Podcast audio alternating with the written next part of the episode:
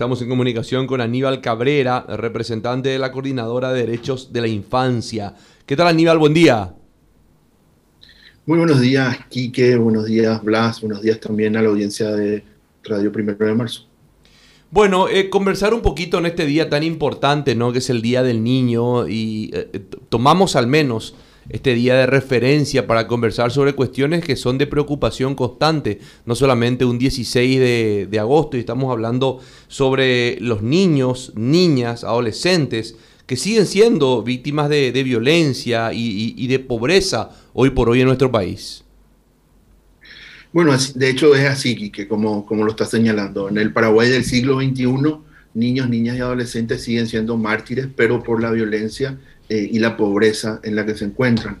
Recordemos que cerca de 4 de cada 10 niños y niñas que viven en Paraguay viven en situación de pobreza y pobreza extrema. En departamentos como eh, Concepción, Caguazuca, Zapá y San Pedro, más de la mitad de los niños y niñas que viven en esas localidades, eh, ellos y sus familias lo hacen en situación de pobreza y de pobreza extrema. Fíjate que los niños y niñas y adolescentes son eh, el 34% de la población total del país, pero sin embargo las políticas públicas y la inversión hacia su protección y, su, y la prevención de violencia siguen siendo eh, escasas o sin presupuesto. Por ejemplo, el presupuesto del Ministerio de la Niñez y la Adolescencia es de solo 78 guaraníes por día por cada niño o niña que vive en Paraguay cuál es la institución eh, que puede desarrollar eh, realmente una política de prevención y de protección con un presupuesto eh, exiguo, ¿verdad? 11 millones de dólares al año es el presupuesto del Ministerio de la Niñez y la Adolescencia y construimos un, viaducto que nadie usa de 2 millones de dólares, por ejemplo. Entonces, esos son los mm. puntos de prioridad que tenemos que mirar también cuando estamos hablando de desde las políticas públicas y desde los marcos legales sobre la situación de los niños y las niñas. Y fíjate otro, otro tema aquí que, eh, y Blas también, que entre los años 2018 y 2019 fallecieron 45 niños y niñas por desnutrición severa en Paraguay, en un país que produce alimentos y que exporta alimentos, que eh, haya niños y niñas que estén en desnutrición crónica y que tengan que fallecer antes de cumplir los cinco años de vida por esa situación, eh, nos tiene que interpelar como sociedad eh, cuál es el presente que le estamos dando a estos niños y niñas, porque sin presente para ellos, como sociedad y como país, no vamos a tener futuro. Eh, y en el discurso siempre estamos escuchando que el futuro son los niños y las niñas, pero si hoy en el presente no nos hacemos cargo de que vivan en mejores condiciones, realmente no vamos a tener futuro. Sí, siempre usamos, eh, usamos la frase de que los chicos son el futuro. Ahora, cuando hablamos de futuro, tenemos que hablar de, una, de lo, básico, que es una al menos alimentación correspondiente para cada chico y posterior eh, acceso a la educación, que son cuestiones que para mí todavía estamos con una materia súper pendiente, eh, porque el, acceso a la educación eh, no es para todos efectivamente en nuestro país como debería ser, y eso parte ya desde el punto de vista de que no es solamente el tema de educación, es una cuestión ya de alimento, o sea, ya el alimento, no, hay acceso al alimento, que sería lo básico, básico para una posterior eh, escala que sería la educación, Aníbal. Bueno, fíjate, fíjate vos que en el año 2020 tuvimos cerca de 1.400.000 eh, niños y niñas matriculados en el sistema educativo, tanto en el nivel inicial, escolar básica y la media. El 78% de esos lo hicieron en una escuela pública. Y ahí lo que tendríamos que mirar es cuáles son las condiciones de la calidad educativa que tiene eh, Paraguay y tiene el sistema educativo. Y cuando estamos hablando de calidad educativa, no estamos hablando de cuestiones solamente curriculares o de evaluación, estamos hablando de infraestructura, estamos hablando de eh, alimentación escolar para que efectivamente los niños y las niñas puedan eh, mejorar su rendimiento eh, escolar y la atención en clase. O sea, si hay un niño o una niña que tiene hambre o que se desmaya en el grado, porque eso ocurría antes, eh, tenemos que reconocer también que Paraguay ha avanzado pasos bastante interesantes en materia de garantizar derechos, pero no los ha hecho de, manera eh, universal y de manera prioritaria. Siempre ha sido bajo presión, ¿verdad? O sea, 20 años atrás o 30 años atrás escuchábamos cómo niños y niñas se desmayaban en el aula de hambre Hoy, por suerte, en muchos lugares ya no ocurre eso. ¿verdad? Eh, muchas veces escuchamos también qué es lo primero, la comida o el estudio. Eh, creo que no es una cosa de lo primero o lo segundo, son todas cuestiones complementarias y que tienen que tener una visión de integralidad de las políticas públicas. O sea, no puedo decir yo le doy aquí que eh, un, un, cocido con galleta y después le doy un lápiz y un papel. No, te tengo que dar las dos cosas al mismo tiempo. Y además el techo no se te tiene que caer encima, por ejemplo. ¿verdad? Ahora, Aníbal, eh, Tocaste un tema sumamente interesante cuando hiciste mención de que en Paraguay se prioriza de repente puentes que cuestan 2 millones de dólares y no se le da la atención debida a temas tan trascendentes como es la atención que requieren los niños y los adolescentes de nuestro país. Y en ese sentido, ¿cómo ve la gestión por parte del Ministerio de la Niñez y la Adolescencia en esta tarea que ha a simple vista da la sensación de que no se está haciendo como corresponde o por lo menos lo suficiente. Bueno, de hecho lo, decía, lo recién. Eh, la ministra Teresa puede tener todo el conocimiento y la buena predisposición para realizar las acciones correspondientes en materia de prevención y de protección, pero si no tiene presupuesto, eh, realmente no va a poder hacer el trabajo que le mandata la institución o la misión que tiene el Ministerio de la Niñez.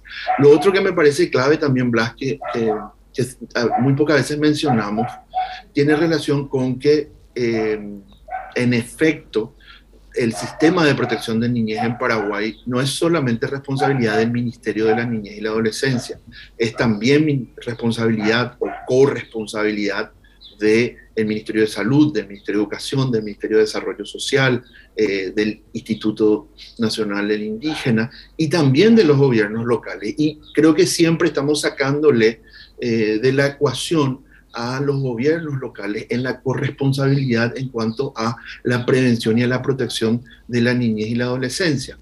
Por ejemplo, de los, los 256 municipios que tiene Paraguay, tenemos CODENI cerca de en 210, 213 municipios. Pero muchas de esas CODENIS, que son las consejerías por los derechos de la niñez y la adolescencia, que deberían de estar eh, instaladas y potenciadas en cada municipio, apenas tiene una persona como funcionario de esa institución, ¿verdad?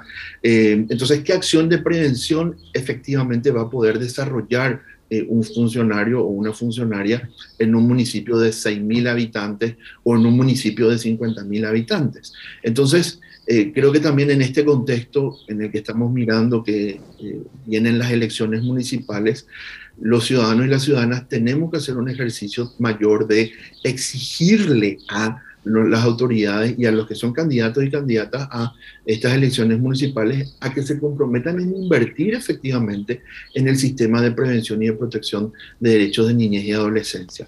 Eh, todo el tiempo estamos mirando eh, los datos que ingresan al Ministerio Público, a Fiscalía. Tenemos un promedio de 12 causas por día de abuso sexual en niños y niñas que ingresan a Fiscalía. El 85% de esos casos se dan en el entorno familiar eh, inmediato.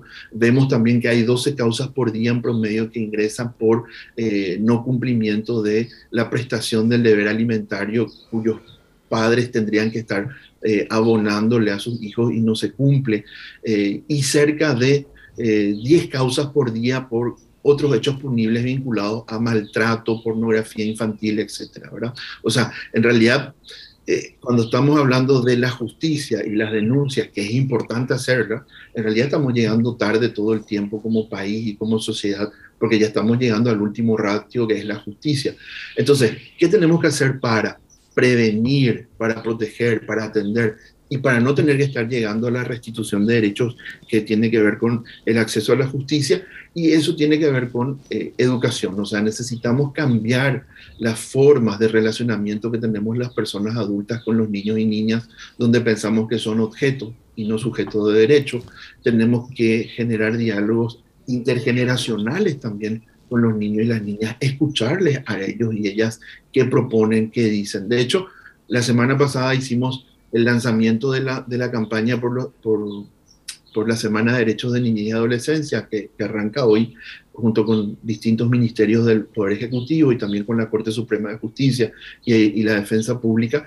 Y los niños y las niñas le decían a las autoridades el viernes eh, que en la medida que sus voces sean escuchadas, sus derechos van a ser cumplidos y ellos van a tener mejor calidad de vida, ¿verdad? Y eso lo decían niños de San Pedro, de Caguazú, de Alto Paraná, de acá del Bañado, de distintos lugares del país que se juntaron vía Zoom a eh, conversar sobre la situación de sus derechos en este contexto. Aníbal, sí, totalmente de acuerdo contigo. Eh, esto no es solamente la responsabilidad del Ministerio de la Niñez y la Adolescencia, hay varias instituciones y varios entes que también tienen algo que ver con todo esto.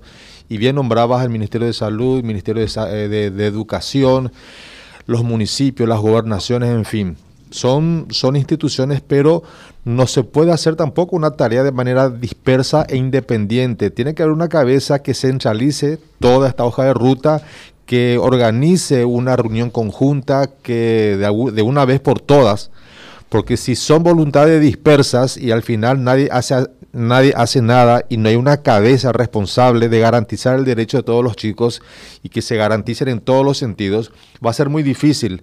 Yo creo que se tendría que ver y para eso creo, supongo, que está el Ministerio de la Niñez y la Adolescencia que se embandere con esta organización y trate de, no sé, armar una mesa de diálogo con todos los sectores, armar una hoja de ruta y tratar de, trabajar de manera conjunta, ordenada y bien organizada, porque si cada uno va a trabajar por su lado, no hay una organización bien clara, eh, poco nada tampoco se va a hacer, porque recordemos, es cierto, el ministerio no tiene presupuesto, pero el ministerio pelea por un mayor presupuesto, porque cada año nosotros vemos desfilar por el Senado, por diputados, a los diferentes ministros que pelean por sus respectivos presupuestos, también impulsados por la presión que genera sus respectivos sindicatos.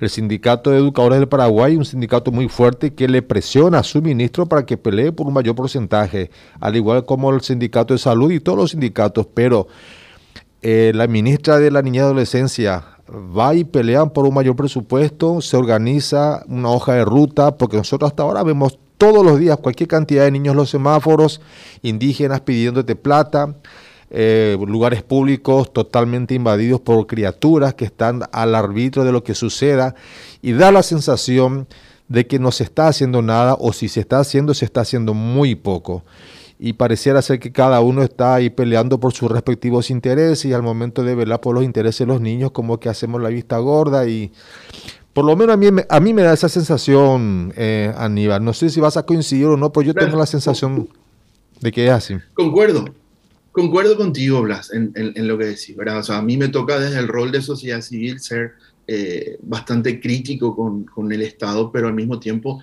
eh, aportar para la construcción de que las políticas públicas se puedan efectivamente desarrollar. Esto que vos decís, la mesa, la mesa existe, se llama Consejo Nacional de Niñez y Adolescencia. Está presidido por el Ministerio de la Niñez y la Adolescencia, por la ley del año 2001 que crea el Código de la Niñez y la Adolescencia.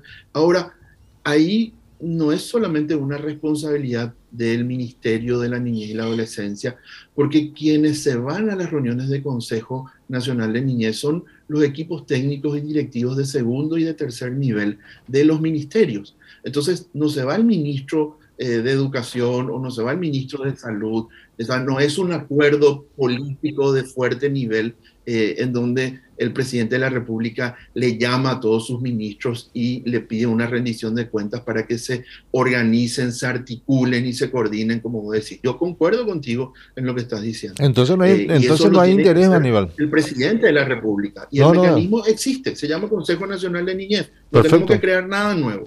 A lo que hay, hay que darle contenido y hay que darle recursos. Y hay que darle voluntad política. La voluntad política se traduce en recursos, no en discursos lindos eh, que se hacen el día del niño o la niña nomás, sino que todos los días se, traduce En, eh, en el interés genuino de hacer las cosas. Si hubiese eh, interés... Y tenemos un rol un poco de, de vigilar, de, de, exigir, de complementar las acciones Blas que tiene que hacer el Estado, pero no de suplir las funciones del Estado, porque si no, eh, vamos a terminar haciendo nosotros lo que el Estado tiene que hacer, ya sea a nivel municipal, departamental o eh, nacional.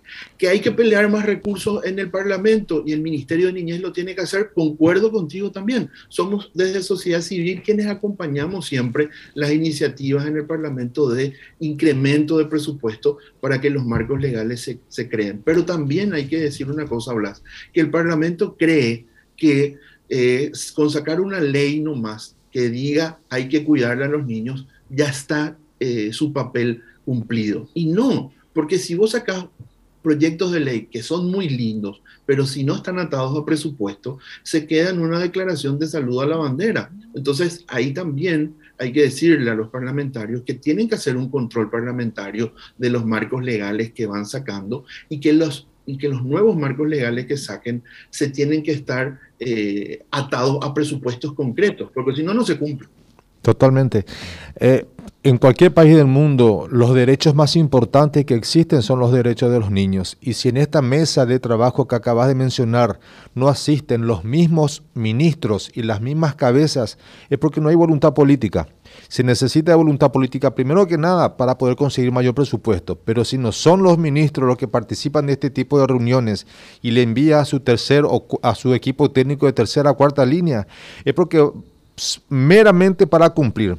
Si hay interés real de velar por los intereses y los derechos de los niños, van a ser las mismas cabezas los que participan de esta mesa de trabajo y van a ser ellos mismos quienes después van y pelean en el Parlamento por un mayor presupuesto. Porque cuando se trata de, de pelear mayor presupuesto para intereses que de alguna manera estén ligados a sus intereses también, yo te puedo asegurar que van ahí y hacen lobby con todos los parlamentarios. Pero cuando se trata de los niños, como que no le da mucha importancia y le envía a su gente segunda, tercera línea.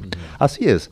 Se maneja de esa manera, lastimosamente. Blas, y que yo también quería hacer una puntualización ahí, que los equipos técnicos, por ejemplo, del Ministerio de la Niñez y la Adolescencia son equipos sumamente comprometidos, pero que muchas veces son mal pagados, no tienen eh, no tienen vacaciones adecuadas, no tienen acompañamiento técnico y psicológico. O sea, imagínense equipos técnicos que tienen que eh, atender a niños y niñas violadas, eh, víctimas de abuso, de trata y demás. O sea, esas personas que tienen contacto con ese sufrimiento tan terrible en el cual se encuentran miles de niños y niñas en Paraguay, también necesitan ser atendidos eh, psicológicamente e incluso psiquiátricamente, ¿verdad? Entonces, ahí también tenemos que hacer un reconocimiento al esfuerzo que hacen los trabajadores y trabajadoras del sector de niñez a nivel municipal, a nivel departamental y también en el Ministerio de la Niñez, que necesitan mejor reconocimiento, mejores recursos,